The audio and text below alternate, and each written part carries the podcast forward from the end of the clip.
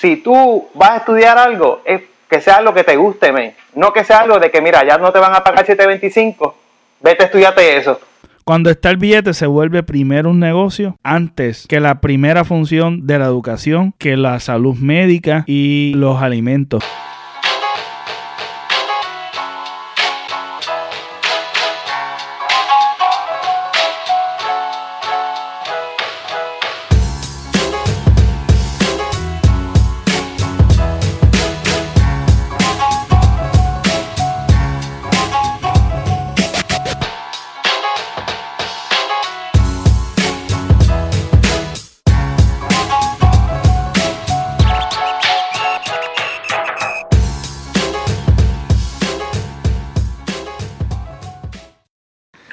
Saludos mi gente, bienvenidos a otro episodio de Tira y Jala, tu podcast favorito.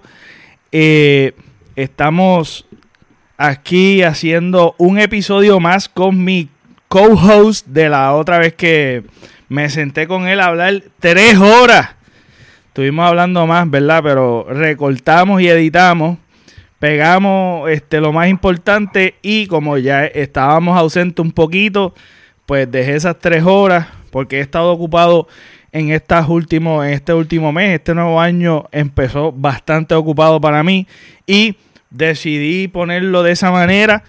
Este, les doy gracias a aquellos que están este,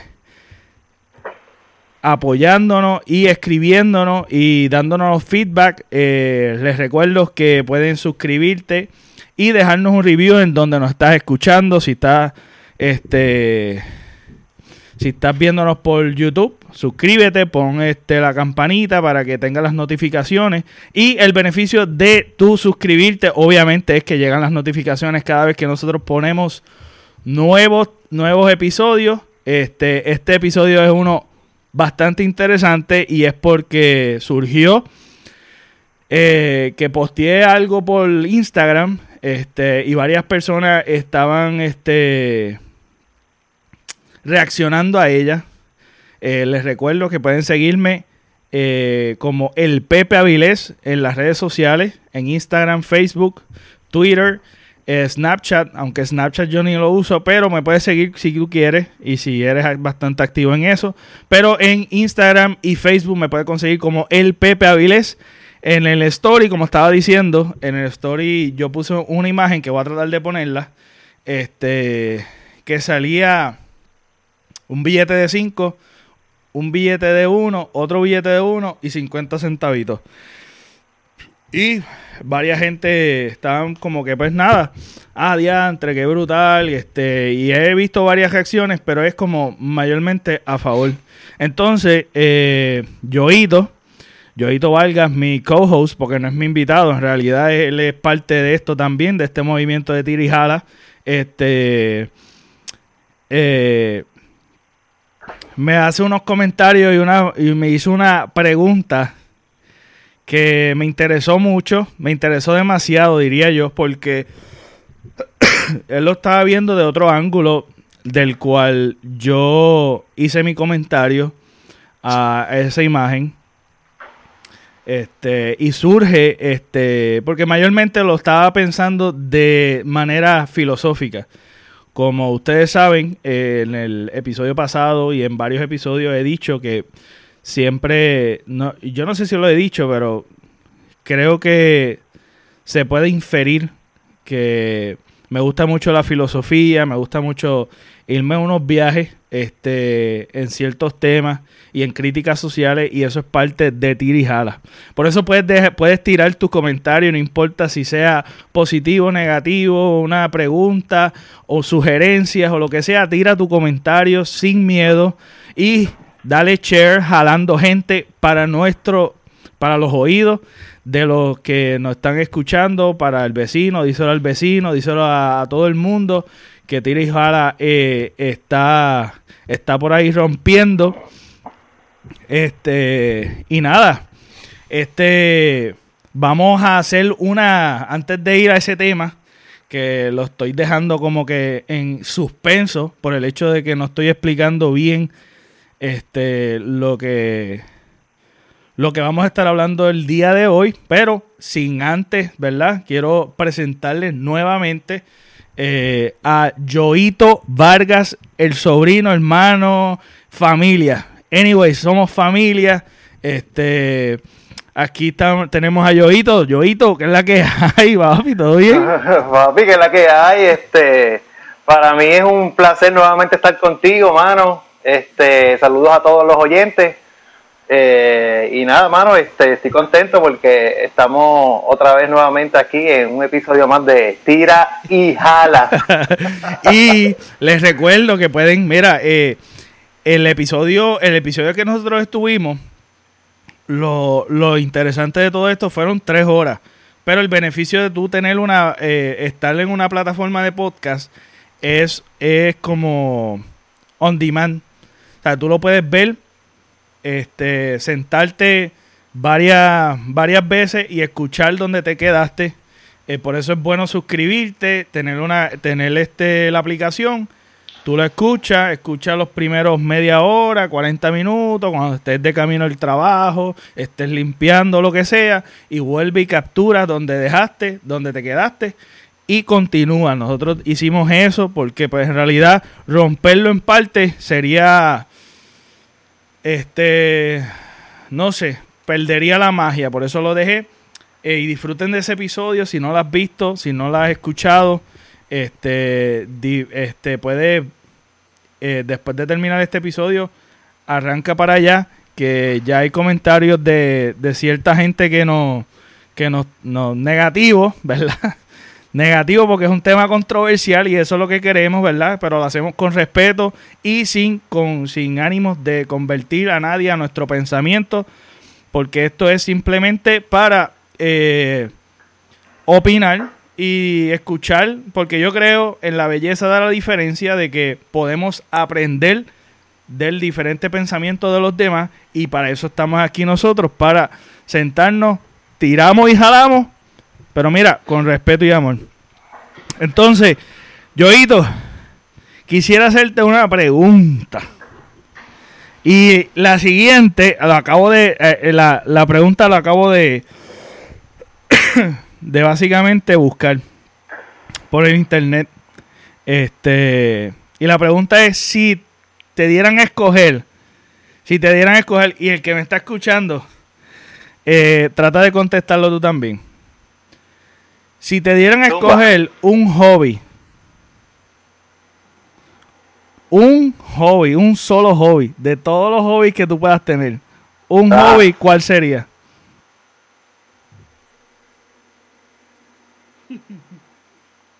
un hobby. O un pasatiempo. Un pasatiempo. Ajá, un hobby, un hobby. No sé, mano, este. Está difícil. ¿Y, ir a pescar? No sé. no, no, no me gusta porque hay que tener, como te digo, mucha paciencia en eso. Este, pero no sé, cogería ese. No sé. Porque he tenido panas, he tenido amistades que les gusta, son bien fiebros de, la pesca. También, pues, este, un hobby sería, este, como... Jugar baloncesto no sería otro. No, pero es que eso es como, de, exacto, deporte, eh, videojuegos, leer, escribir. Mira, pues en verdad, pues, en verdad yo, yo, cogería videojuegos, porque soy bien amante a los videojuegos. Me gusta tu sinceridad. Pues mira, yo no sabía cómo contestarla. a mí me gusta leer, escribir. Eh, es que la pregunta es como que depende cómo tú definas el pasatiempo. Pero si este sería mi pasatiempo, yo escogería hacer los podcasts, en realidad. Porque me gusta mucho sentarme con la gente a, hablar y... Y también sentarme con gente interesante a entrevistar. Si esto se fuese un hobby, si esto fuese un hobby, porque hay otros que pues, no es un hobby, es ya una profesión, una un, medio de, de ¿verdad? De, de income, un trabajo. Este, pero, pero sí escogería este, escogería el podcast, no sé. También escogería, es que escogería tantas cosas porque escribir me gusta, aunque no lo hago tan frecuente como antes. Fíjate, pues, yo cogería este, pues, eh, ¿cómo te digo? Este, ser un, un, ¿cómo se dice en inglés? Un filmmaker, un, un videógrafo. Okay. Este, que básicamente, que básicamente lo que he estado haciendo es, un hobby eh, también. La fotografía este, es un hobby. Es un, un, hobby también, exacto.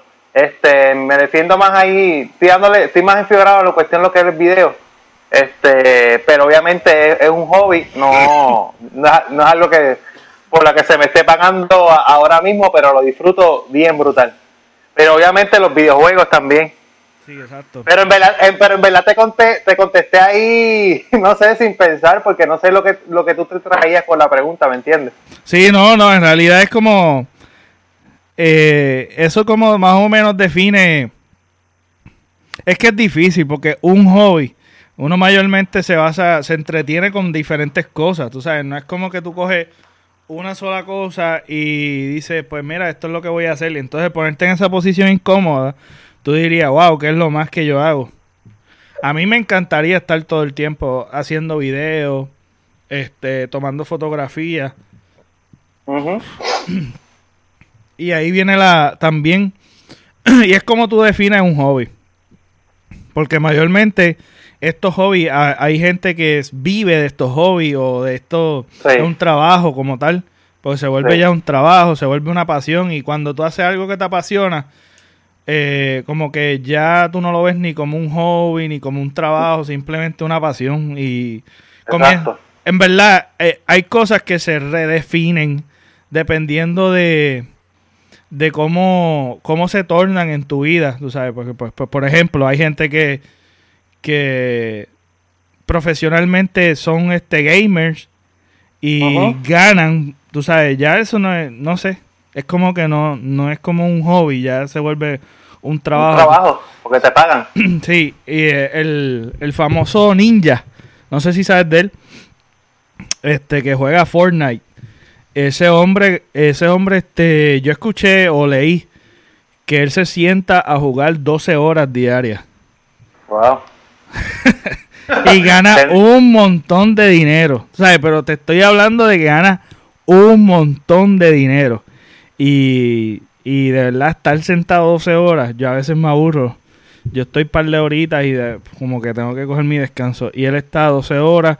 Obviamente me imagino que tiene su descanso, pero pues trabaja, trabaja mucho este, en ese sentido.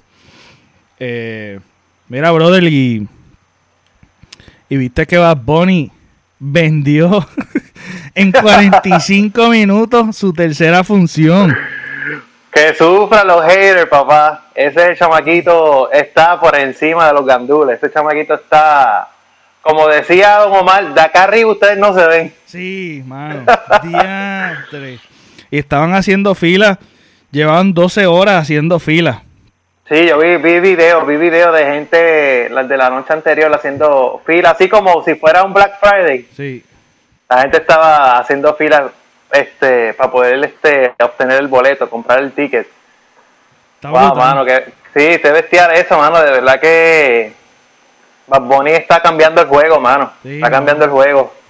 Está cambiando el juego, man. Pero fíjate, tú sabes, una de las cosas que me puse a pensar es que él está en un nivel que yo no sé si se ha visto en Puerto Rico un artista tan tan fuerte, tan este tan poderoso en el sentido de que mueve masas tan rápido, este vende tan rápido, taquilla, eh, se vuelve viral cada cosa que él pone. O sea, él se ha vuelto un movimiento tan gigantesco y, se ha vuelto... Eh, eh, y, la, y la cosa en poco tiempo. Exacto. Lo ha hecho. Pero que una de las cosas que yo me he puesto a pensar es que él lo que ha alcanzado ha sido gracias a lo que otros han alcanzado. Como por ejemplo, el movimiento cuando comenzó del reggaetón. Este, y todos estos artistas que nosotros conocemos que comenzaron el género han abierto puertas y han y han este han hecho camino para exponentes como los que han salido en estos últimos años alcancen lo que han alcanzado. Este, muchos, y pues uno de los exponentes que más reconocidos eh, mundialmente, Daddy Yankee, ¿sabes? Eh, que, que también de la vieja escuela, Wisin y Yandel, Vico C, Residente, ellos eh, han abierto esa, en ellos han hecho mucho camino para la nueva generación y lo que ha alcanzado Bad Bunny ha sido gracias. Tú sabes, no estoy diciendo que no es por, por sus méritos, sí es por sus méritos, pero es una combinación de que si no hubiese sido por, por esta gente que hizo este camino, tal vez él no hubiese alcanzado tanto en tan poco tiempo, ¿me entiendes? Porque no es lo mismo comenzar no es lo mismo comenzar de cero, de cero, de cero, tú sabes, de cero de que es un movimiento nuevo, porque cuando sucedió el movimiento nuevo, este, igual que el hip hop en Estados Unidos, cuando comenzó, era, era bien difícil, porque tú sabes, te cerrabas mucho las puertas, no es tan fácil, y también el fenómeno del internet es una de las cosas que ha ayudado a estos artistas a alcanzar tanto en tan poco tiempo, que eso tampoco existía antes. Tú sabes que tú puedes poner cualquier noticia y se va mundial, ¿entiendes? Es como que todos estamos conectados de alguna manera u otra. Este, y, y hablando de eso, de, de, de lo que es la, la, la, cómo se mueve la economía o cómo es este preparar el, camino para otro. Eso también me hace pensar también en, en este lo que los padres hacen o alcanzan es lo que es lo que le da el impulso a los hijos a alcanzar un poquito más. Y eso eh, lo que los hijos alcanzaron, los hijos de los hijos alcanzan un poquito más. Y es como una es como como esta, este deporte que es tú pasas la batuta y sigues y sigues y sigues alcanzando cosas que otros no han alcanzado. Mayormente eso también se ve como en la economía. Entonces, ahora quiero hablar de de lo de de lo del post. Pues yo hice, yo puse un billete de 5, 2 de 1 y 50 chavos este diciendo como sería es triste es triste que tú te esfuerces una hora, y eso yo lo vi en las redes también, en Facebook. Este, es triste ver o saber que tú, tu hora, una hora de tu vida valga 725, 150 es o 725. 725. 725, 725, exacto, que es una peseta, no dos, dos pesetas. 725. Entonces tú me hiciste una pregunta súper interesante que dice así. ¿Lo dices por lo poco o porque crees en la igualdad? En que no importa la profesión que tengas que, que, que tengas, merecemos lo mismo. ¿A qué tú te referías con eso? Bueno, pues, pues mira, mano, yo me refería porque, ¿cómo te puedo decir? Pues básicamente lo, lo que los viejos de uno lo, lo, le enseñaron a uno, mira, estudia y sea alguien de bien. Y yo me acuerdo que, no me acuerdo de, de, de, mi papá per se, porque mi papá, este en mi caso, él no, él creo que terminó cuarto año, pero no, no, no fue a la universidad, y mi, mi mamá también. Pero tenía amistades que, sí, tenía amistades que tenían su profesión, estudiaron en la universidad. Y ellos siempre me decían, estudia, hacer algo de bien, porque eh, el, el dedicarte a trabajar pues va a ser un poco difícil por el por estar al mínimo, ¿me entiendes? Entonces, este, pues eso siempre, hermano, siempre fue, yo siempre estaba en, en contra de eso, ¿me entiendes?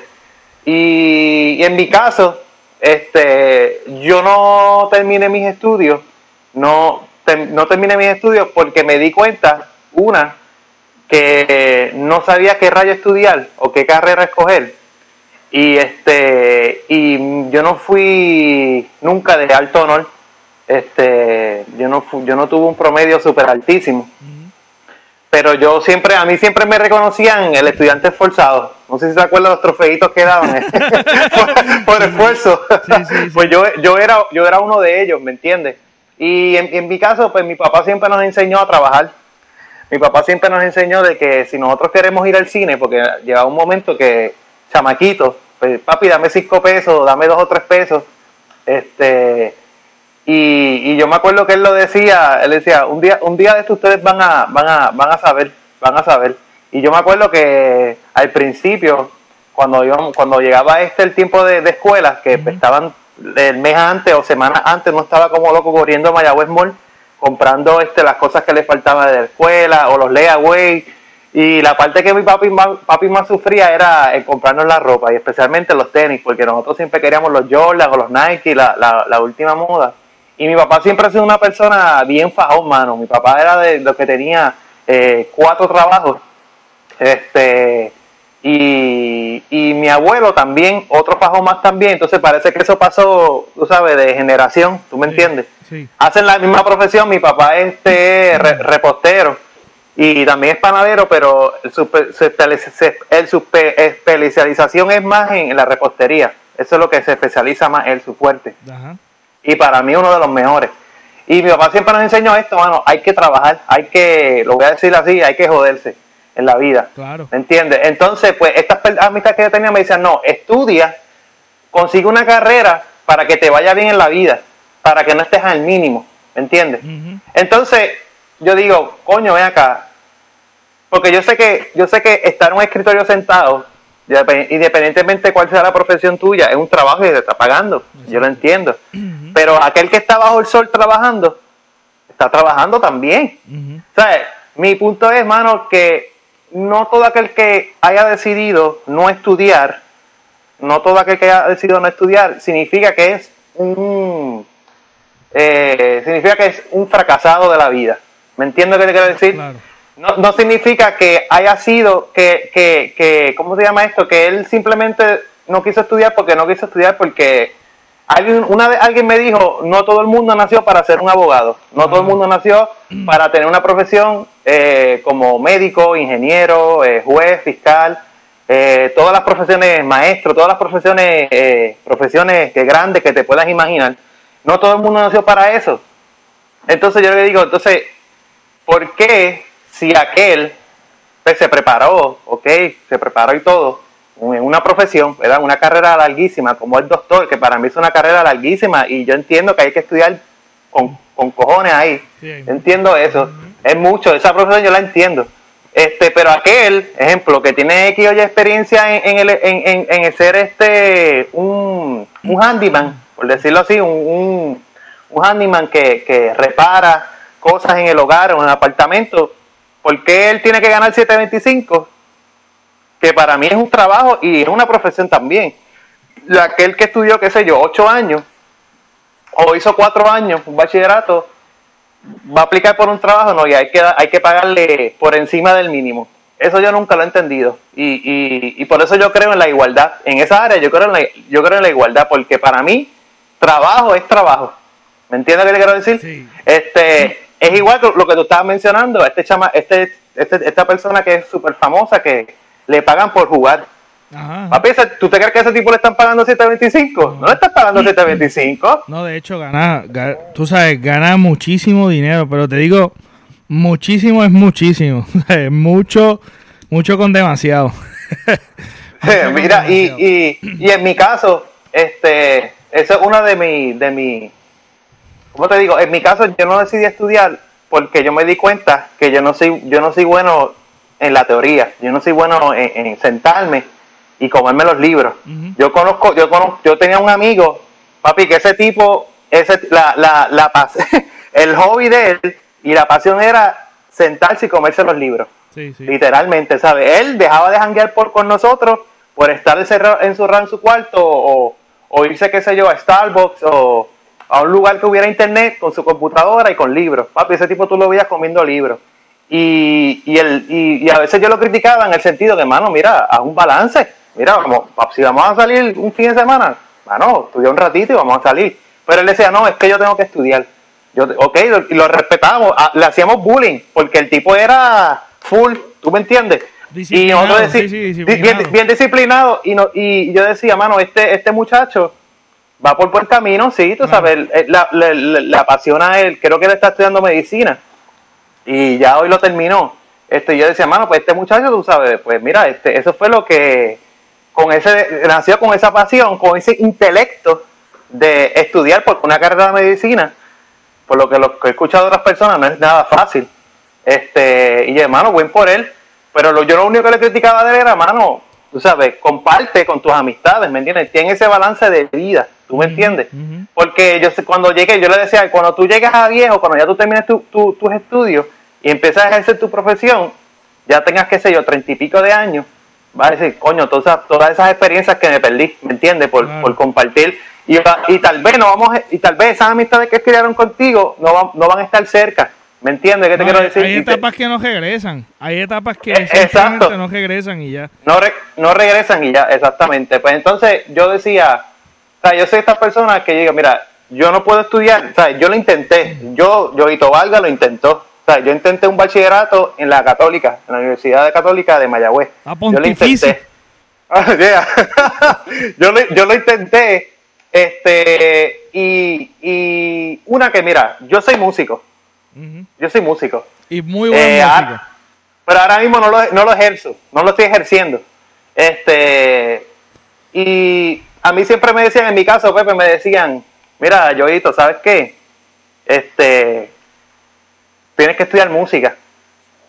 Tienes que estudiar música. O sea, estudia música para que seas maestro. Y yo, güey, güey, güey, güey, güey. Yo no quiero ser maestro. Ok, pero si estudias música, ¿qué vas a hacer? Me decían. Entonces yo decía, pues yo quiero viajar el mundo y yo quiero tocar con X o Y artistas o, o, crear, o tener mi propia banda algo y viajar el mundo y vivir de eso. No, no, no, no, no. Tienes que ser maestro porque eso no se le da a todo. Entonces yo decía, yo no voy a estudiar música o tener un bachillerato para cuando yo termine vaya a aplicar o buscar trabajo y no lo encuentre. Ejemplo, el caso mío que, es, la música. Por eso me decían, vete por la segura y sé maestro. Y yo, pero yo no puedo ser maestro porque yo, yo no tengo el amor, no tengo la paciencia, eh, la disciplina, este, la comprensión de estar, de estar este, dando clases y de tener, tener el cuidado de los estudiantes, la paciencia, perdón, la paciencia, ¿tú me entiendes? Eso, eso eh, yo no lo siento eso. Entonces yo decía, pero es que tiene que haber otro hobby que a mí me guste. Y cuando yo estaba estudiando en la católica, que fue de donde nos, vimos, yo estaba este, trabajando part-time en un canal de televisión local cristiano. Y me gustaba bien bestial. Y yo dije, pues yo voy a estudiar, este, voy a buscar comunicaciones, pero ¿qué pasa? Mira, yo soy de los que pienso, es que yo no estoy, yo no estoy en contra de los estudios, ni las carreras, ni los bachilleratos, ni nada de eso. Pero yo soy de los que pienso que tú no necesitas cuatro años para tú aprender una cámara, usar una cámara. Un bachillerato para tú aprender una cámara. En mi caso, en ese campo de, ese campo de lo que es la comunicación, en el canal que yo estaba trabajando, este, primero empecé yo, me acuerdo que empecé en Master Control, empecé en cámara, en verdad corrí todo, todo corrí todos los, diferentes eh, eh, departamentos de, de, lo que es la televisión, la producción, todo, menos edición. Yo no sabía editar en ese momento. Y me acuerdo que pasé tiempo contrataron a una muchacha este, que ya había terminado su estudio, había, se había graduado de Sagrado Corazón y la habían escogido para editar, ¿verdad?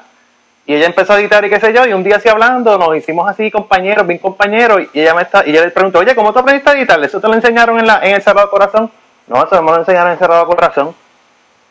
No le enseñaron a editar, Pepe ella aprendió eso por YouTube. ¿Tú me entiendes? ¿Tú me entiendes? a, mí, a mí lo que me enseñaron fue pura teoría. ¿Tú me entiendes?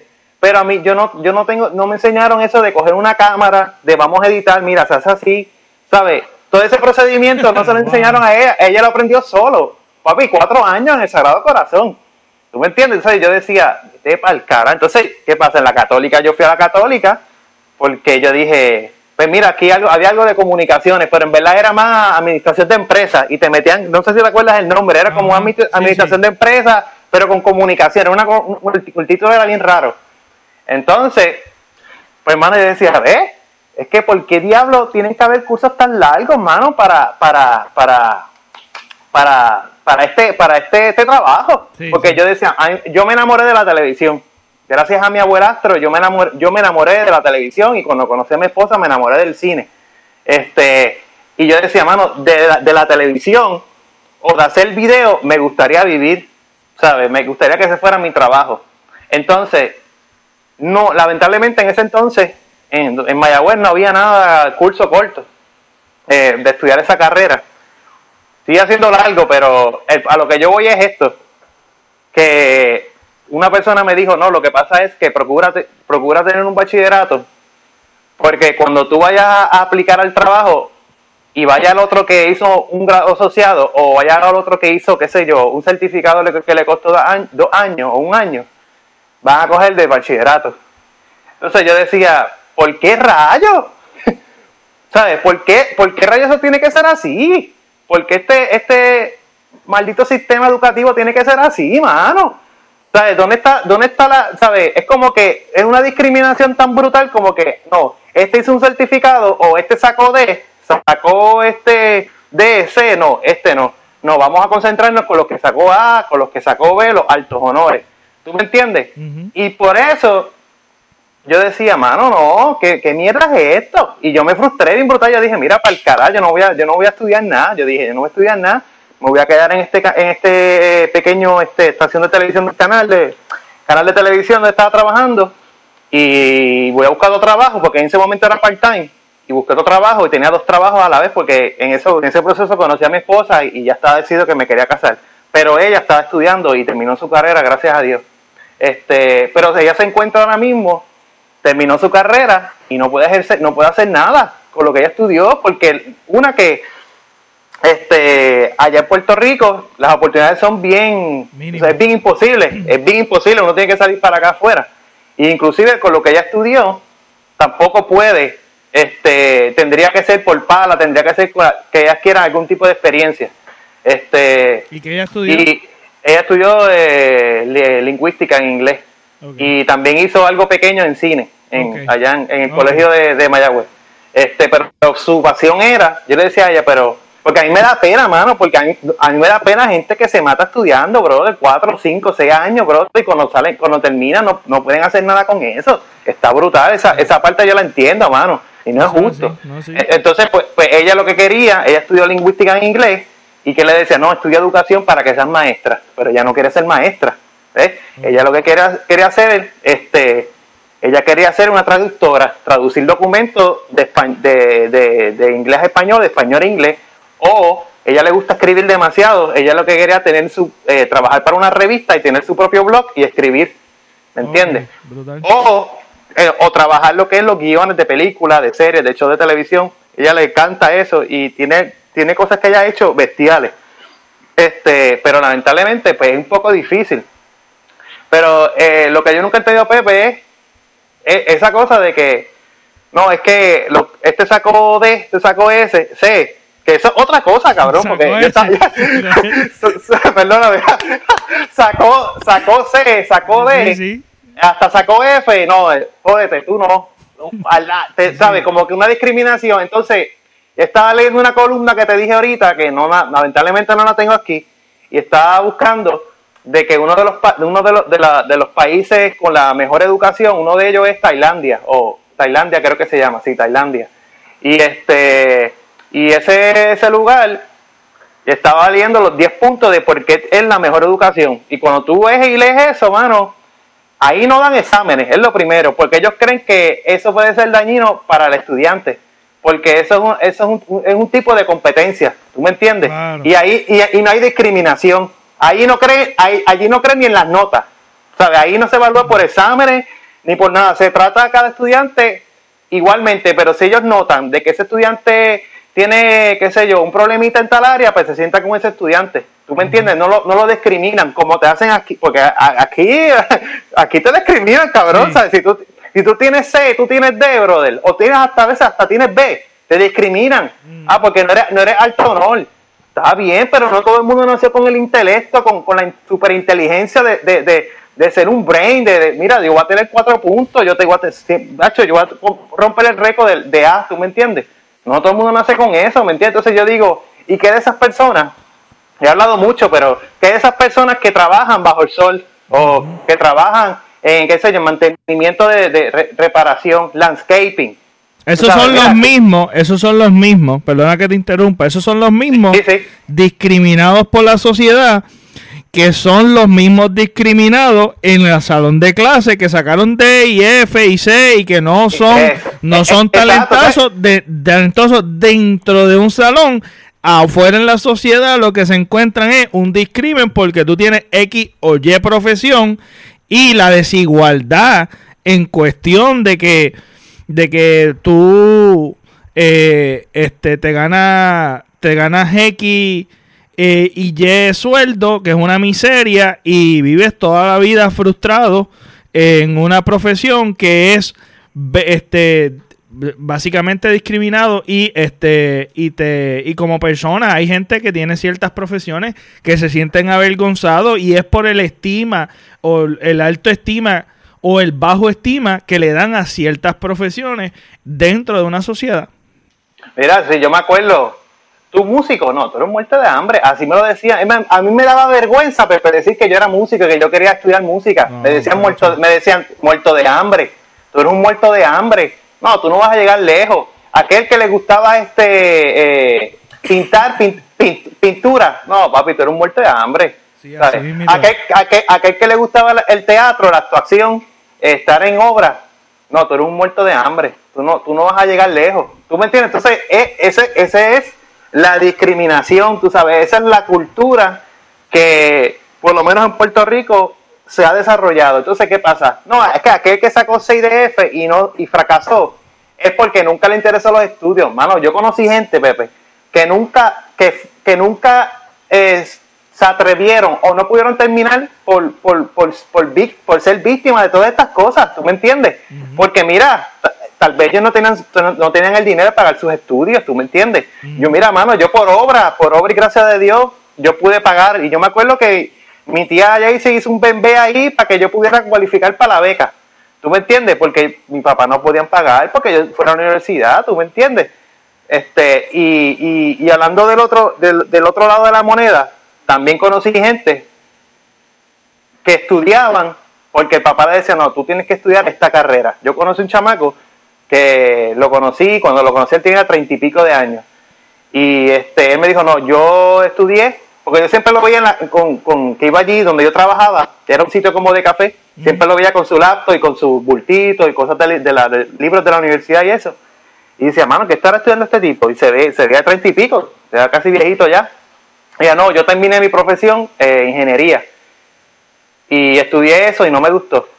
Y eso me estuvo raro. Yo dije, espérate, ¿cómo tú vas a invertir, qué sé yo, ocho años, cuatro años estudiando algo que no te guste?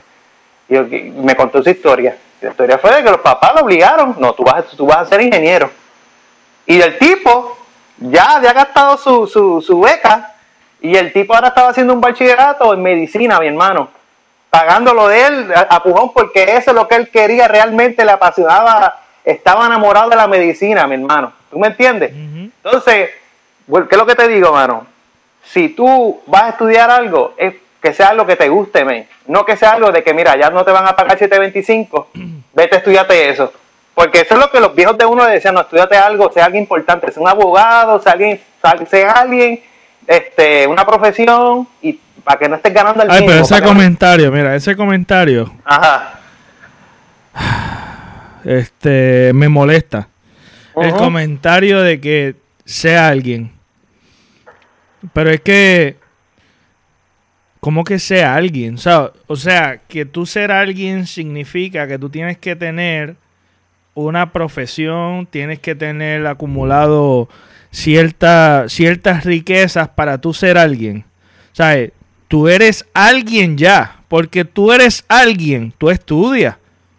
Tú no, tú no eres alguien porque porque has acumulado cierta riqueza o porque tienes cierto grado de, educación. Tú sabes, todos somos alguien. Y eso es bien frustrante y yo creo que dañino a, a, las personas de que, de que tú digas, mira, tú no eres nadie. Tú no eres nadie. ¿Cómo, ¿Cómo es eso? O sea, ¿para que yo nací entonces?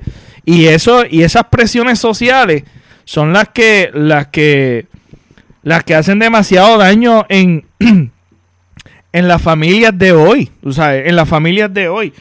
Y, y quiero este, dar una pausa porque es que has hablado muchísimos temas buenísimos. Buenísimos, buenísimos, buenísimos. Que quisiera tocarlo. Pero antes quisiera poner, voy a en la descripción, eh, voy a estar poniendo unos artículos. Este, porque no me va a dar tiempo de leerlos completos. Voy a leer los más importantes eh, y lo más pertinente de este de esta situación de la, de la economía. Vuelvo y digo, esto es eh, este tema, yo de números no sé mucho, este, y de economía tampoco, este, pero quisiera explicar antes, quisiera explicar antes, o esto, estos artículos, estos artículos van a estar en la descripción, para que si tú quieres leerlos completos, eh, tengas esa oportunidad de leerlos, son súper interesantes, yo recomiendo a todo el mundo que lo lea, eh, y vamos a estar hablando de siete puntos interesantes de críticas en Estados Unidos. Eh, le voy a leer el título. Dice, siete duras críticas de Estados Unidos por la pobreza extrema que hay en el país más rico del mundo. Nada más ese título eh, es un título que podemos pensar y meditar mucho. Pero eh, tú crees entonces en la igualdad, ¿verdad, Yoito? Bueno, yo creo en la igualdad, en la igualdad de que, de que uno no, de que para mí trabajo es trabajo hayas estudiado o no hayas estudiado, el ser, el tú ser un landscape, un, jardinero, o en inglés landscaping, eso es una profesión, lo creas o no es una profesión, ¿sabes? eso no es que tú, eh, claro. no es que tú, no es que, tú tienes el, el, que recoge la basura también es una profesión. Exactamente. ¿Sabes? Mira, no porque tú tengas un machete, veas un palo y digas, mira, yo quiero cortar ese palo porque me molesta. No, papi, tú tienes que saber cómo cortarlo, cómo evitar que ese palo se, se eh, evitar que coja una, una, enfermedad, que no te vaya a joder este, la, la, la, lo que tengas al lado, a tu alrededor, ¿tú me entiendes? El cortar unas rosas, ¿sabes? Todo eso, el, el, el, el, el, el esprayar químicos, ¿sabes? Todo eso tiene una, una, una, una, un orden, ¿tú me entiendes? Hay, hay, una preparación para eso, ¿tú me entiendes? Pero no, no, aquel que esté, está trabajando en landscaping o que aquel que está barriendo ahí o está pintando ahí, no, ese, ¿sabes? Una discriminación. Por eso yo creo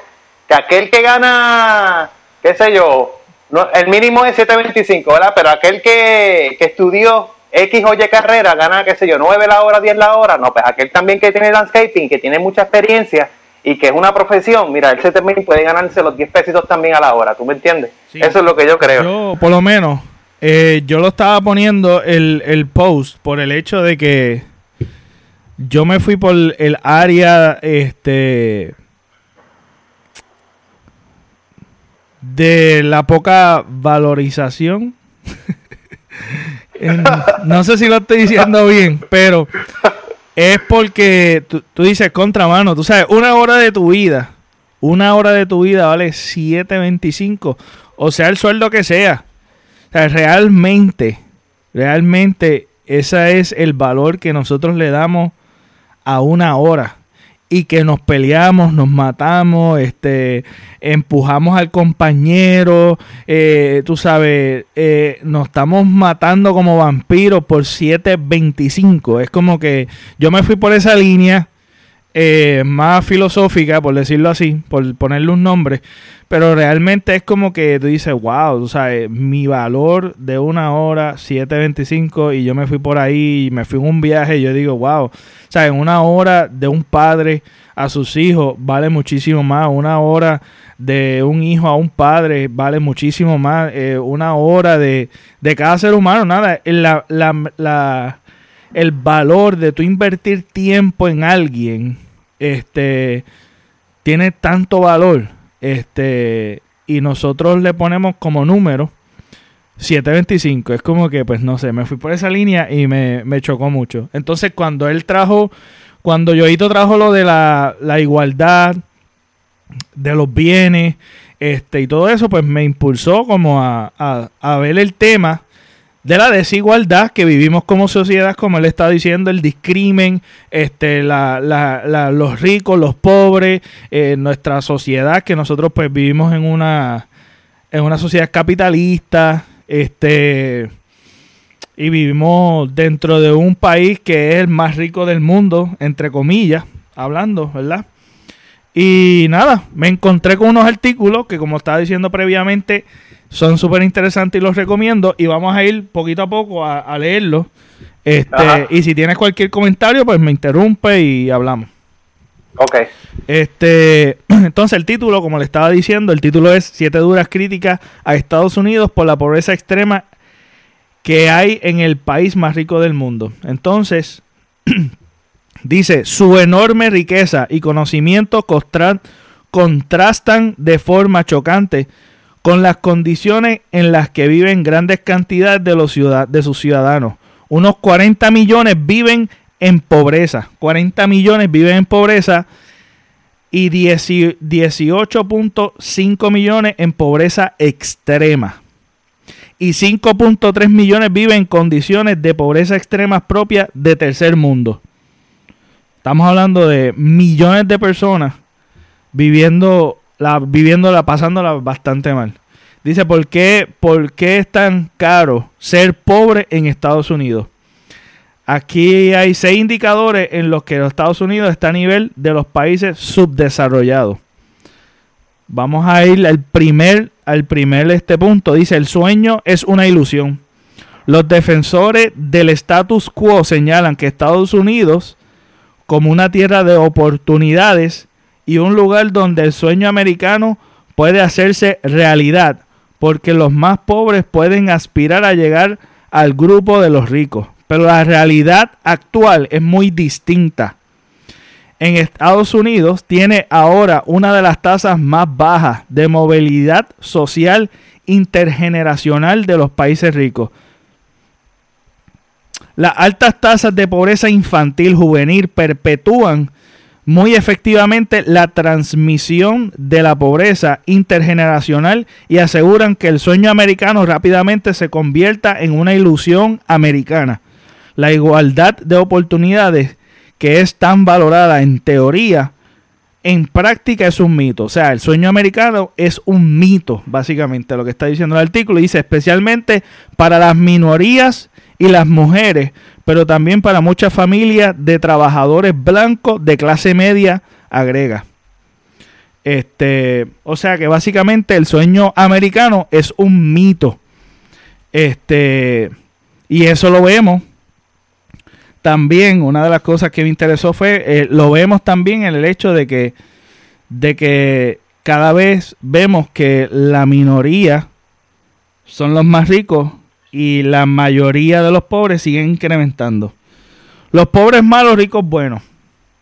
Dice, es el segundo punto. Dice, el informe critica el peso que al hablar sobre la pobreza se da la imagen de caricaturizada sobre las supuestas diferencias entre ricos y pobres que son difundidas por algunos políticos y medios estadounidenses. Los ricos son trabajadores, emprendedores, patriotas e impulsores del éxito económico. Los pobres son vagos, perdedores y tramposos. Ese es el discrimen que estábamos hablando. No, no, no, no, no. Ve, eso, es de las cosas que tú estabas hablando que me, surgió interesante. Porque es como, como, como dice aquí, es una imagen caricaturizada que todos de alguna manera u otra estamos de acuerdo en cierta manera porque yo he sido yo yo he sido yo he escuchado y también he dicho por error y lo aclaro por error de que uno dice ah, aquel es pobre porque es vago. ¿Quién no ha dicho eso? Y eso, es un, es un cierto tipo de discrimen cuando vemos que en realidad hay muchos pobres que trabajan con controles y son pobres y no ven progreso.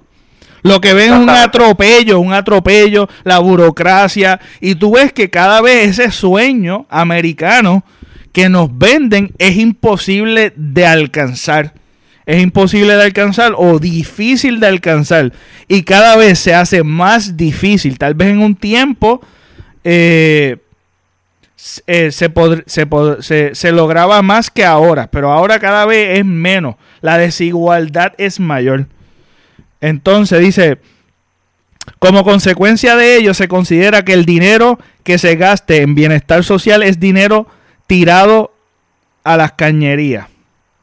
La realidad, sin embargo, es muy diferente. Muchos de los más ricos no pagan sus impuestos a las mismas tasas que lo hacen otros.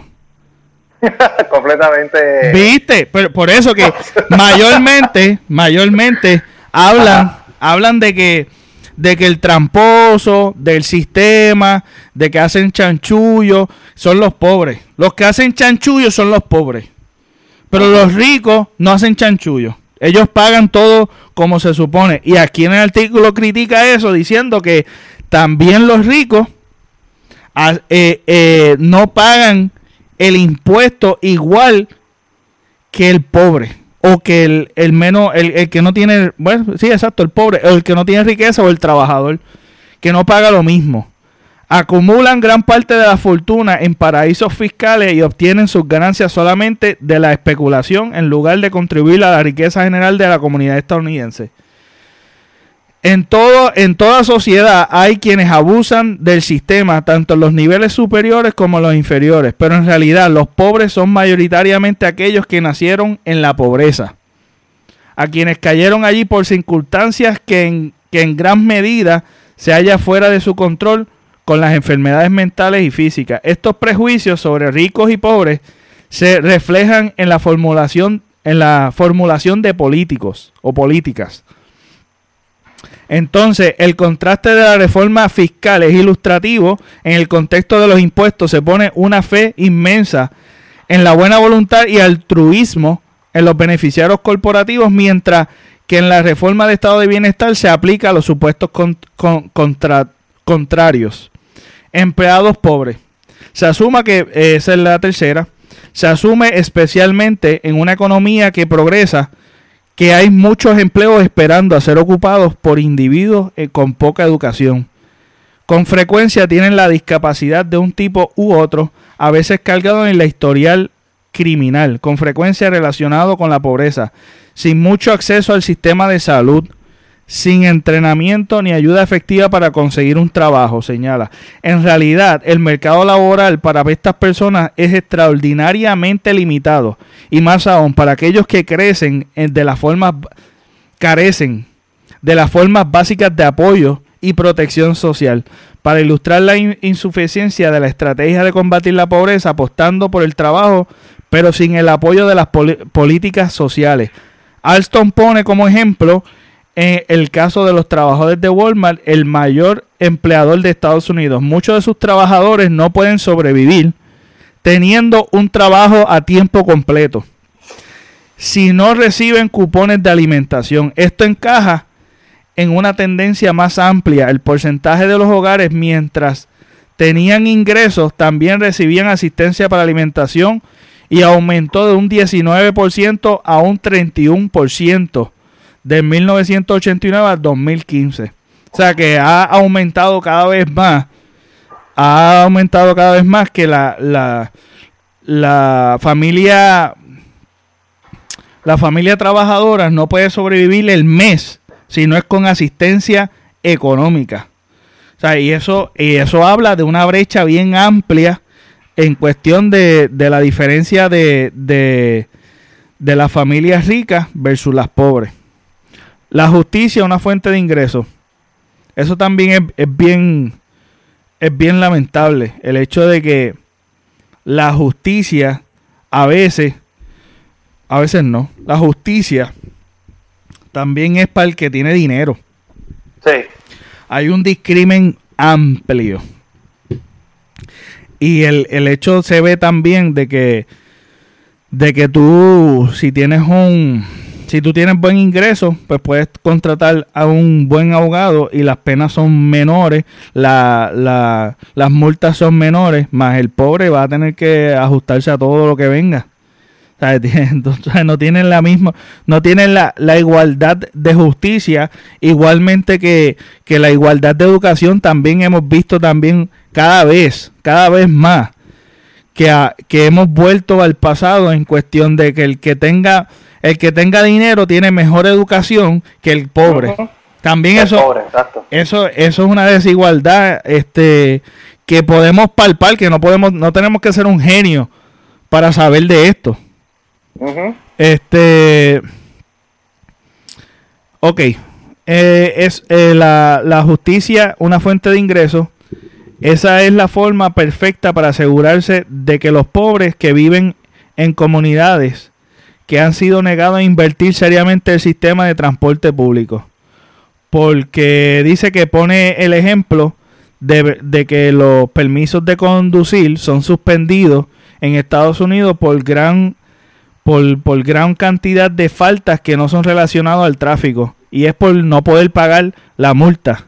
Por ende, este, como no pueden pagar la multa, le suspenden la, la, licencia de conducir y fuerza el sistema a que ellos este, tengan que tener transporte público y como tienen que estar pagando y manteniendo el sistema del transporte público, pues se le imposibilita cada vez más poder pagar las multas y poder recuperar su licencia y al fin y al cabo se mantienen o los mantienen dentro de de un, de un sistema de, de, un sistema de que de que tú no puedes tú sabes tú no puedes progresar. Realmente las multas o, o la, la, injusticia social que para, para la gran mayoría de las personas eh, es imposible y la burocracia te impide o te mantiene dentro de dentro de, de la pobreza extrema o de la pobreza o en cualquier verdad cualquier este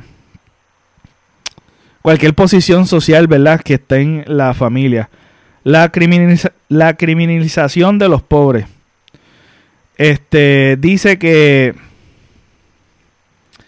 que hay medio millón, medio millón de personas sin techo. Pero segura que hay mucha evidencia de la cantidad verdad, que no hay mucha evidencia de la verdad, de la verdad, eh, de la verdadera cantidad, que puede ser mucho mayor de las personas que no tienen techo en Estados Unidos. Y habla de que hay tantas personas sin techo que no es algo ni remotamente inevitable y refleja la decisión política de ver la solución en la aplicación de la justicia en lugar de proveer viviendas adecuadas y accesibles. O sea, que, que si servicios médicos, asesoría psicológica y formación laboral, castigar y apresar a los pobres es la respuesta típicamente de Estados Unidos sobre la pobreza en el, en el, en el, en el siglo XXI y habla de que, de que para aparentarle que están haciendo una solución al problema de las personas que no tienen techo, este, es apresarla, meterla, aprisionarla y limpiar las calles para que no se vea que la, la pobreza este, de mal, ¿verdad? No hay un sistema de rehabilitación o, o sea accesible ¿verdad? Que estas personas puedan tener un techo y cada vez, cada vez es un atropello. Y para la solución de ellos es apresarla, meterla, tú sabes, están de, de, sitio en sitio y no ven ningún progreso en la vida de ellos. Aquí yo vuelvo y digo, y quisiera como, ¿verdad? He hablado varios puntos y estoy tratando de ir rapidito del, del artículo. Es que este vemos como no estoy tratando de victimizar, ¿verdad? o de... Yo no estoy tratando de, ¿verdad? De, de poner este... Señalar la culpa a solamente un ente. solamente estamos hablando de una realidad que no estamos hablando de otras variantes. Sabemos que hay otras variantes. Sabemos que hay gente que que tiene una mentalidad de que no quiere progresar, de, de Estamos hablando de un problema tratando de, ver este problema como que no que mayormente acusan a la víctima pero en realidad hay muchos problemas que que, que vemos y no hacemos nada básicamente ¿sabes? no hacemos nada o solamente somos ignorantes y, tendemos a estar señalando a la víctima de un sistema que todos somos víctimas. O sea, se supone que el sistema o el gobierno sea el facilitador de la gente. Y estoy señalando este problema en particular. Sabemos que hay muchos otros problemas que se pueden señalar también.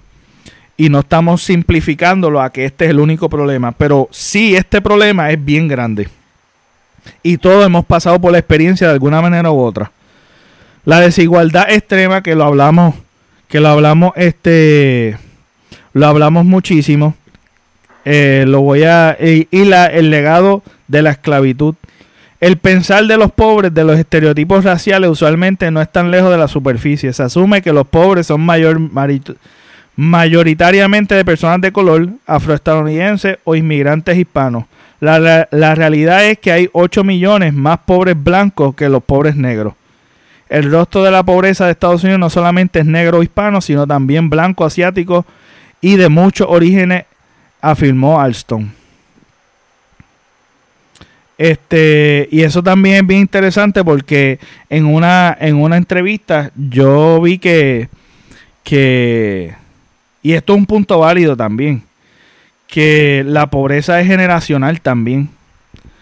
El, en estas tierras, las que dominaban eran este, los blancos este, y, los, y los afroamericanos eran los esclavos. Y, y mayormente la riqueza, como es generacional también, o sea que que los ricos siguen manteniéndose ricos y buscando mantenerse ricos, también los y el pobre sigue siendo más pobre. Exacto, exactamente. Entonces, ya termino con ese con ese artículo. Este, y quisiera quisiera brincar, ¿verdad? O a otro artículo que dice, si la gente pobre supiera cuán rica es la gente rica, habría disturbios en la calle. Eso lo dijo Chris Rock el comediante Chris Rock en un momento dado porque eh, una de las cosas que a mí más me alarmó es lo que voy a decir siguiente, que también está en otro artículo que está, va a estar en la descripción. Dice que el 82%, mira esto, Yoito, el 82% del dinero que se generó en el mundo, el 82% dinero que se generó en el mundo en el 2017 dice que fue a un por ciento más rico de la población del mundo. O sea que toda la riqueza, el 82% fue a una población bien mínima del mundo. Fue al 1%. Y mientras que la mitad más pobre del planeta no vio ningún incremento en sus ganancias. Eso da, eso da asco, mano. eso, eso, eso da asco. Mira, hay eso que tú dijiste, eso me acuerda. No sé si has visto la, la película Hunger Games. ¿La has visto? Que básicamente los distritos, el único distrito más rico era el distrito número uno. Y, lo, y, y, la, y todos los distritos muriéndose de hambre y esos desgraciados se saltaban de comida y se tomaban un líquido para vomitar y seguir tragando. Entonces todos los distritos muriéndose de hambre, hermano. Eso da asco. Eso da asco, mano. Eso está brutal. ¿Tú sabes qué es? El 82% de las ganancias de las riquezas del mundo fue más que para un por ciento de la población. 82% de ganancia. Más sin embargo, la mitad del mundo, más de la mitad del mundo no vio ningún incremento en ganancia. Más de la mitad, de, estamos hablando de millones de personas, millones de personas no vieron ningún cambio en el bolsillo. Pero un por ciento, que eso sería, vamos a ponerle, tú sabes, de, de no sé cómo ponerlo en y digo, no sé, no sé muy, bien de números, pero nada más saber esa cifra, tú sabes, estamos hablando de billones de personas, un por ciento, un por ciento tiene más que la mitad del mundo. Eso, eso habla de la desigualdad que hay cada vez mayor. Que cada vez ahorrar es más difícil. Que cada vez progresar es más difícil.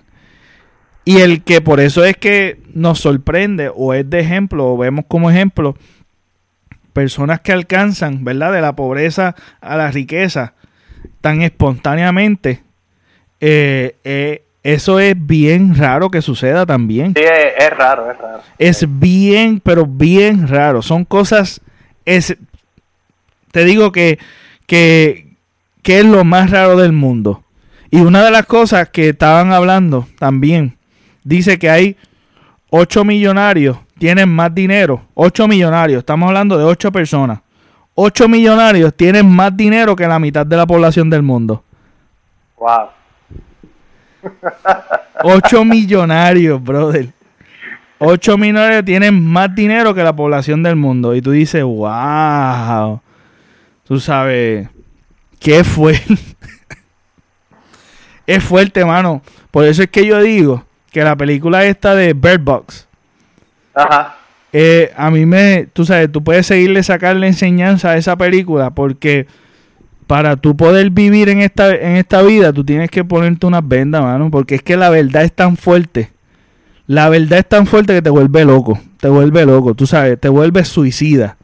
Porque... Sí, y, y, y, y, la cosa es que tiene que estar gente diciendo, no, pero, porque eres un bruto, porque no estudias, o, o porque no quieres, o porque no quieres ser. Es que eh, esto no es cuestión de que tú quieres ser. Esto es cuestión de que tú ames lo que tú quieras hacer. ¿Tú me entiendes? Una vez alguien me dijo que el mejor éxito, el, éxito del mundo o el éxito de la vida es hacer algo que te guste. Exacto. Así, sea, así sea, mira, barrer el piso, mapear piso. Si eso es lo que a ti te gusta y es lo que tú amas, servir, papi, tú me entiendes, pero, pero mira cómo el gobierno te castiga. No, aquellos fracasados que no estudian, 725, vamos a ponérsela difícil. Y todo un negocio porque ellos, ellos, ellos les conviene eso. ¿Tú me entiendes? Ellos les conviene que tú estés ganando 725 y que tú no estudies también. ¿Tú me entiendes? Por, eso tú lo ves en el salón de clases, tú lo ves. Me acuerdo mis mi memorias en, en, la, en la secundaria, en la intermedia, de que, que, que tenía que tenía este alto honor, lo sentaban separados. Eh, mira, papá, alto honor aquí. ¿Tú me entiendes? Y a veces hasta que a, veces yo que tenía preguntas me miraban por encima así, este, este, fíjate, este, este, no, este no, tú me entiendes, este no es alto honor, este no, este no es cuatro puntos, tú me entiendes. Y eso es un daño a la sociedad, mano. Y lo que estabas hablando ahorita es, y yo que estoy viviendo aquí en Estados Unidos, yo no estoy, yo no estoy ganando ahora mismo el, el mínimo.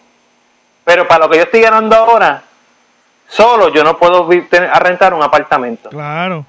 Yo solo no puedo. y voy a decir y voy a decir esto porque y lo voy a decir porque he escuchado comentarios de mi familia y amistades también que se creen que porque uno brinca el charco, uno se muda aquí a Estados Unidos, uno es rico. Y eso es mentira. Eso es una, una, una mentira y no sé dónde se sacan eso. Porque la única diferencia de, Estados Unidos y Puerto Rico es que aquí hay trabajo a millón. Aquí, aquí se busca de todo tipo de, trabajo, se busca gente a millón. Hay trabajo, algo que no lo hay en Puerto Rico.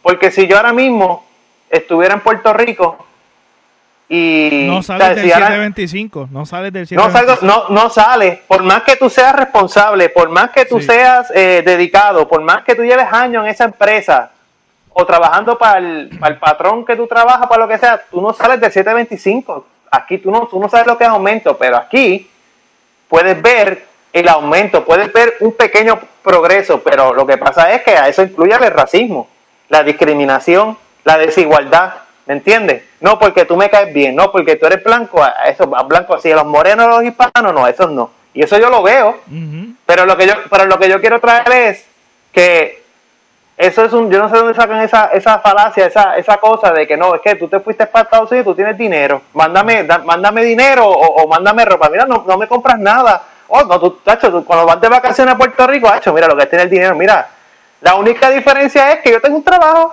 Exacto. es todo, tengo un trabajo, ¿me entiendes? De que, como vuelvo y digo, para, para, vuelvo y digo, no quiero, no quiero, no quiero decir, no quiero decir cuánto yo gano porque para mí eso es algo bien, bien privado, pero no, es bien, personal, claro. Es bien personal, pero no lo digo porque me ofende ni nada por el estilo, pero porque yo me siento orgulloso. Mira, yo antes vivía con un tabú de que yo no quería, yo no quería decir que yo era músico, que yo quería hacer, que yo, que yo quería hacer, que yo estaba haciendo. Yo no, yo por, por eso mismo, por la maldita discriminación, mano. Y todavía por más que por más que estoy empezando aquí en Estados Unidos, ella me conoce y, me he puesto me he propuesto a pensar diferente, mejor dicho, no a pensar diferente, sino a ser quien soy sin miedo. Abrazar quien tú eres, abrazar quien tú eres, porque si a mí me gusta la música, ¿y qué? O sea, si tú piensas que tú vas a morir de hambre, pues mira, a mí no me importa. Resbalarte lo que piensa la gente. Y eso es bien importante tú como persona. Mira, vete para el sirete. Tú sabes. Exacto.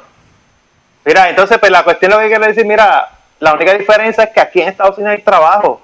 Si yo estuviera solo viviendo aquí en Estados Unidos, por lo que yo estoy ganando, que no estoy ganando el mínimo, papi, yo no puedo rentar un apartamento. Sí. ¿Sabes? es difícil. vivir aquí en Estados Unidos es difícil. por, eso Es, por eso el sueño americano, eh, americano ese, eso, eso es una, una, una, ¿cómo se llama esto? Este, es una película, una peliculita que te quieren meter, pero de que aquí hay trabajo, hay trabajo, pero aquí quienes sufren, aquí quienes sufren más son la gente hispana y son la gente, los, los negros y los hispanos somos los más que sufrimos, somos víctimas, porque por más que tú seas, por más que tú seas blanco, siempre, siempre sales bien. Siempre sales bien. No, pero, lo que me sorprendió del artículo es que también hablaba de asiáticos y mayormente tenemos una imagen. Tenemos una imagen de que los asiáticos son los más que, tú sabes, los más inteligentes, los que más tienen puestos bien grandes. Este, Y los hindús también. Y los, hindús también. Ajá. Este, pero que aquí tú, tú, nunca vas a ver, nunca vas a ver a un a un eh, asiático, a un hindú, eh, a, algún eh, europeo, ya sea, no sé, de Londres, donde sea, nunca lo vas a ver haciendo un trabajo de un obrero, nunca. A quien tú vas a ver siempre a un hispano y a un moreno. Inmigrante, los inmigrantes y si ves a, exacto. Y si tú ves a un blanco es porque es jefe o es porque, tú sabes, pero tú nunca vas a ver una persona, de, ¿sabes? Blanca o asiático o hindú en una profesión eh, de obreros, ¿tú me entiendes? No los vas a ver. No, los vas a ver. Es difícil y también este el hecho de que de que también acá eh, los taxes son significativos también, impacto para el bolsillo. Tú tienes que pagar por todo, tú sabes, seguro, el seguro. y, ahora y ahora con Trump, ahora con Trump con este cambio que hizo, yo ahora los, la clase media son los que tienen que pagar más. Ya a mí me llegó, yo tengo que pagar tengo que pagar más. Desde que yo he empezado a vivir aquí, he estado, he estado pagando creo que dos años, creo que me sobró algo y no fue mucho, pero ya los otros años, incluyendo este, ya tengo que pagar, pero este es el más que yo tengo que pagar. Y es algo ridículo. Y es gracias, eso también tiene que ver con Trump, porque Trump está protegiendo al 100 a la gente rica. La está protegiendo al 100 Siempre ha sido así, siempre. Y, y, la, y lo lamentable de esto es que el gobierno eh, es gobierno por la gente. Pero también el gobierno se supone que sea el que represente, el que represente a la gente y estemos protegiendo al desventajado, al más vulnerable. Pero hemos visto un shift o un cambio cada vez más, más significativo que protegemos más a los, a los ricos que la, si, si venimos a ver, los ricos son bien poquitos, pero bien poquitos. Los ricos son los que están gobernando por encima del gobierno por el hecho de que ellos también tienen cabilderos para que se les siga sobrando más dinero y la desigualdad sea mayor. Tú sabes que el hecho de que tú tengas un full time, dos full time, tres full time o, o cuatro trabajos de tiempo parciales, este, y que tú no puedas disfrutar absolutamente nada. Nada, nada. Entonces corrompe más a la familia. El padre y la madre ya no pueden estar eh, dedicándose a los hijos tampoco. O sea, el tener hijos también es cada vez mayor, más complicado.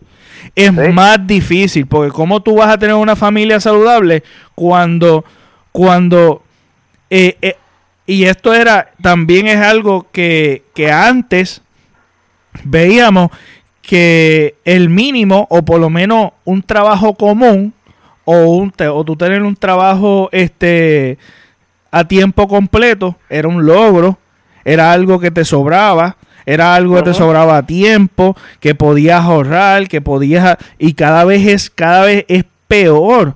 Eh, la, la, la desigualdad es mayor y es, eh, y es muchísimo peor para la familia. Entonces vemos vemos este vemos muchos conflictos tanto en la educación como como en la familia. en la familia el crimen este también eso eso aporta muchísimo.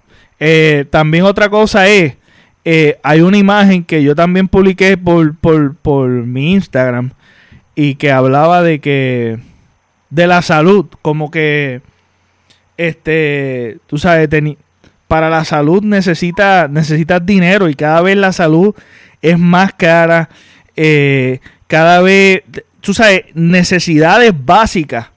Porque si tú tienes una, una, si tú tienes familia saludable, tienes una sociedad saludable. Si tú tienes, si tú tienes gente que estén, eh, que tengan acceso a la salud, a, tiene, tiene gente productiva pero cada vez esas necesidades básicas, los alimentos también es otra cosa. Es más caro tú comprarte una, un tomate orgánico que un tomate que está lleno de pesticidas y meados y todo lo que venga por ahí para abajo. O sea, es más difícil, es más fácil comprar en McDonald's que irte a un restaurante. O sea, es más difícil el acceso a las cosas básicas para tú tener una sociedad productiva, una sociedad que progrese. ¿Verdad? Yo no, eh, yo estoy, no sé si estoy de acuerdo con la igualdad, pero, perdón, con la, bueno, déjame frasear esto. Déjame frasear esto, sí, porque me fui, me fui en otra onda. Tú sabes, el que todo el mundo tiene que ganar lo mismo. Pero sí, el hecho de que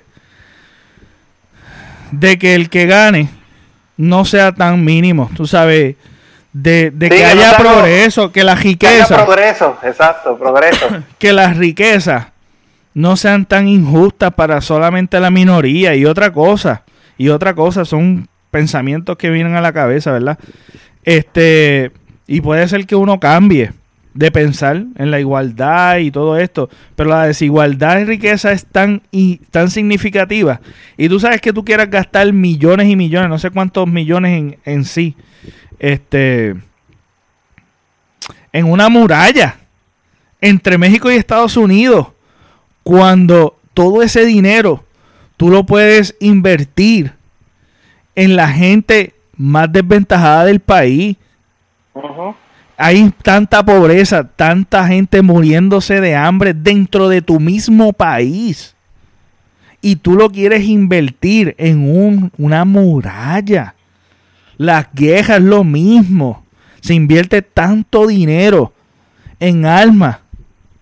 Pero en alimentación, estamos, la gente se está muriendo de hambre en muchos países. Y en, en el nuestro también eso está brutal, mano. Y tú ves el, desenfoque, el desenfoque. Entonces señalan a la víctima. Ah, no, eso es porque tú eres vago, tú te estás muriendo de hambre porque tú no quisiste hacer nada.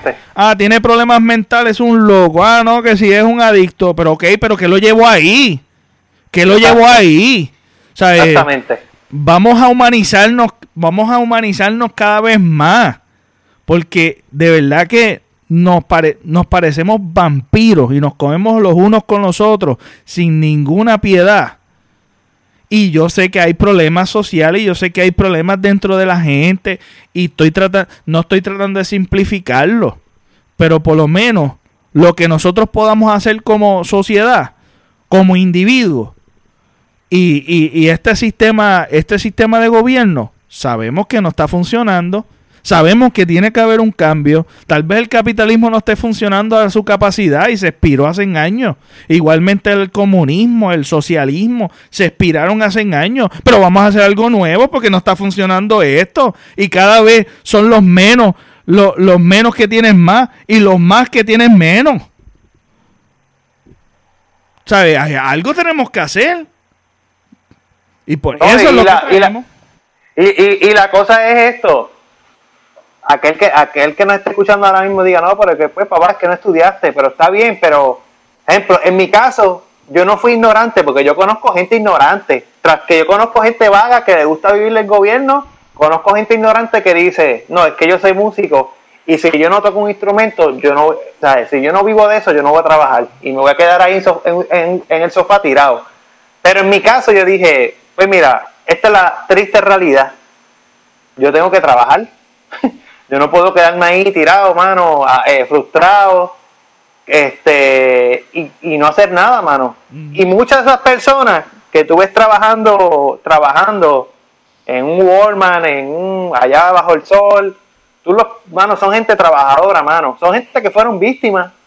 Porque si tú les preguntas qué tú querías hacer, mano, yo, yo lo que quería hacer era un pintor, pero ah, lamentablemente las oportunidades, oh, es que yo quería ser un músico, no es que yo quería ser este no sé, mano, quería Lo que sea, mira, puede ser, lo que sea, puede ser, puede ser, puede ser hasta, mira, hasta mismo abogado o médico. Hay gente que quiere ser eso y, y, y cada vez ahora el estudiante lo endeudan cada vez más y los mantienes pobres, los mantienes pobres porque tú sabes que es una deuda de, de, de 50 mil, 100 mil pesos por tener un, por tener una maestría, un doctorado, un PhD o lo que sea, cada vez es más caro las universidades, cada vez más es más difícil progresar y cada vez la brecha, la brecha o, la desigualdad es cada vez tan e, es, es, mayor y mantienen al pobre pobre, punto. Aunque tú seas médico, aunque tú seas lo que sea, a ver, hay un atropello al estudiante a ver, eh, el, tener acceso a la educación cada vez más difícil. Cada vez más difícil. Porque tú sabes que tú nacer en una pobreza extrema, mira, tú tienes que trabajar y ya, olvídate, tú no tienes tiempo para estudiar. Y los préstamos cada vez son más y, y, y, y, debes cada vez más y te tienes que endeudar cada vez más. Eso es progreso. En realidad eso es lo que estamos, tú sabes, esas son las oportunidades. Si tenemos... Yo soy de los que creo que lo que es la salud y lo que es la, la, educación debe ser gratuita. Y la comida. lo que, y la comida. Yo, eso yo lo creo fielmente. Para mí, yo le decía a mis compañeros de trabajo que estamos hablando de, caímos en este tema de, de, la, de cuánto es el costo eh, en, en la salud cuando tú cada vez que tú vas a un doctor, ¿verdad? Este y yo no sabía que aquí en Estados Unidos, en Puerto Rico no sé, pero aquí en Estados Unidos si a ti te pasa un accidente, alguien llama, alguien llama a la ambulancia, por, más que no seas tú, alguien llama a la ambulancia, nada más la ambulancia llegar ahí, te cobran, ya te están cobrando. Y son 500 dólares, son 500 miles, fácil. Si los bomberos llegan, también te están cobrando. ¿Tú me entiendes? Pero aquí el punto mío es la ambulancia. Yo le decía a mis compañeros, no, el día que ustedes me vean que yo estoy tirando el piso y no me levante, no se atrevan a llamar una ambulancia y si viene la ambulancia, que se vaya para el carajo a la ambulancia porque yo no pienso pagar ese bill. ¿Tú me entiendes? Porque para mí es ridículo que una persona se esté muriendo y porque no tenga dinero, no, muerte. Lo siento, ah, tú no tienes, tú no tienes un seguro, no tienes un seguro médico. Ah, lo siento, no podemos hacer nada por ti. Los medicamentos. Ah, no tienes medicamento, no, muérete. Ah, es que literalmente es así, muérete. Fácil. Ah, no tienes dinero, sorry. Oh, mira, te vamos a respetar este bill, pero nos debes. Y la cosa es que aquí en el gobierno, cuando tú le debes al gobierno americano, cuando tú le debes al gobierno, el gobierno se, mete fácil a la cuenta de banco tuya y, saca lo que y te los quita así de sencillo. Así de sencillo. Entonces ellos se reían, me decían, no, loco, no diga eso. No, en serio, en serio, a mí que Dios quiere no me pase nada. A mí estoy tirado ahí, no puedo levantar o, o pasa algo, que ni se atrevan a llamar a la ambulancia y la ambulancia que lo siga por ahí para abajo. Porque yo no, ¿sabes? Es que es, es algo tan, es algo que da asco, mano que, tú, porque no tengas un plan, no tengas dinero, estás sufriendo, ¿sabes? Es una, es una ayuda humanitaria, es una cosa de vida o muerte, estamos hablando de un ser humano, que porque no tenga dinero, porque no tenga un plan médico, no, no te podemos atender, lamentablemente, no te cubre. O mira, te vamos a esperar esta deuda, ¿tú me entiendes? Entonces, entonces, ¿qué pasa? Ah, pero si te vas, te vamos a la policía.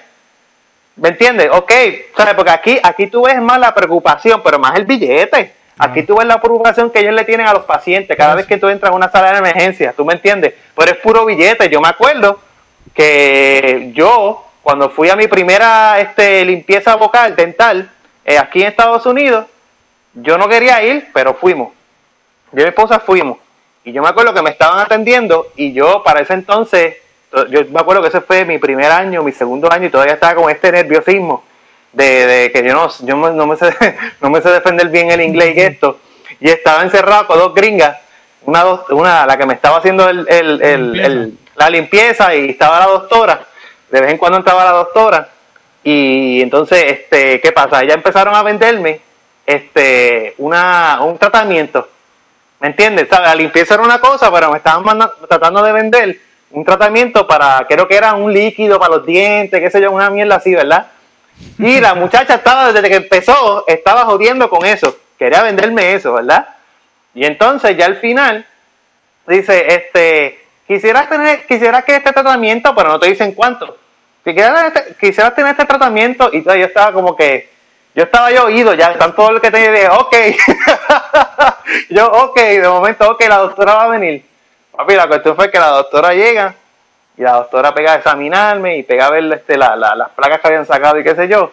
Y ella me dice, no, tú no te puedes ir. Y yo digo, y yo me le quedé mirando así en serio a las dos y a la doctora, y yo no es que tú no te puedes ir porque tú tienes que ir ahora, te tenemos que hacer otro tratamiento porque te encontramos una cosa, te encontramos una cosa en unas caries, una cosa en la muela y qué sé yo, mierda. Y ya no, yo me tengo que ir. yo dije, yo me tengo que ir. Y él me miraron en serio, cabrón. Me miraron en serio. Y yo dije, no, I need to go. yo me tengo que ir.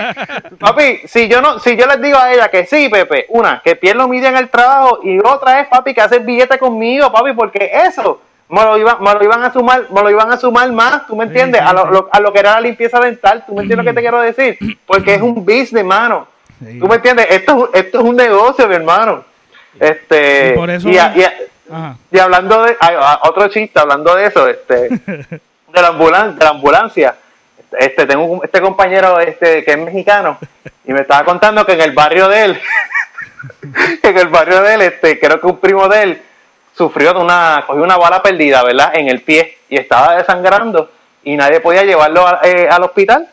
Y dijeron, llama una ambulancia, llama una ambulancia. Y que la ambulancia llega y la ambulancia dice, ¿y dónde está, dónde está, la, dónde está el paciente? ¿Dónde está la persona? Está ahí tirado. Bueno, para llevárnoslo a él nos tienen que dar algo para la gasolina porque no tenemos gasolina. pero, pero, pero yo dije, de verdad, mano, ¿sabes? Pero ya México son otras cosas, ¿me entiendes? México es un país, pues, lamentablemente hay mucha corrupción y eso pero él no estaba contando esa experiencia, ¿tú me entiendes? De que, tú sabes, allá la corrupción es, tú sabes que la, gasolina era para ellos. Ay, Dios mío. Qué era. Mira, yo, y eso también otra cosa, y terminando, Ajá. es que eh, cuando, una de las cosas que siempre digo es, cuando en la educación hay mucho billete, en la, en, en la, área médica hay mucho billete. En los alimentos hay mucho billete. Cuando, porque son necesidades, obviamente es algo que, eh, tú sabes, tiene su propia oferta y demanda, tú sabes, como que pues, es como que tú tienes que comer, tú sabes, necesitas salud, necesitas este, educación. Cuando está el billete, cuando está el billete se vuelve primero un negocio antes que la primera función de la educación que la salud médica y los alimentos. Por eso es que vemos tanta corrupción, baja calidad de comida, baja calidad de salud, baja calidad de educación y por más dinero que tú puedas invertir o tú puedas tener o tengas acceso, mejor la calidad es. Eso es destroza el corazón a cualquiera. Pero es una lamentable realidad y una de las deudas más grandes que Estados Unidos tiene y Puerto Rico. Una de las deudas y más fuertes, además del, del, del, pifarro económico, de, este, de, la, de la corrupción y eso. Pero una de las deudas más grandes o más significativas es la área médica que no funciona. O sea, el, sistema, el sistema médico es un fracaso los planes médicos, todas estas cosas eh, son un fracaso en este país, es una carga.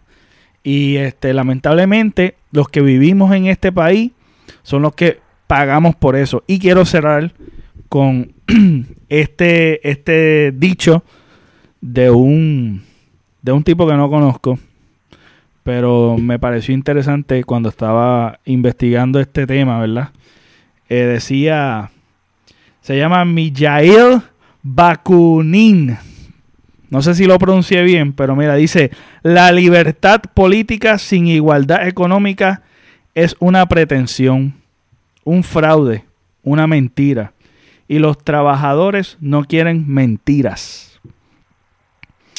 La libertad e política sin igualdad económica es una pretensión, una, un fraude, una mentira. Y los trabajadores no quieren mentiras. Me pareció muy interesante esto y es muy es una realidad de la que hemos estado hablando el, todo este podcast. Eh, gracias por sintonizarnos. Gracias, Joito, brother.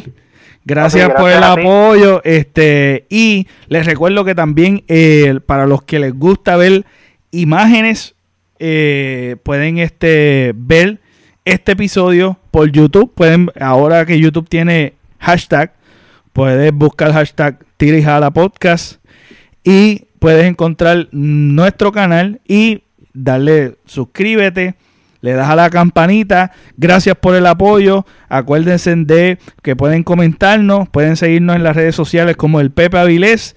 Este, preguntas, cualquier comentario, eh, discusión o lo que sea, son bienvenidos. Y acuérdense de jalar los oídos dándole share a el podcast y a este episodio. Gracias por todo y hasta la próxima.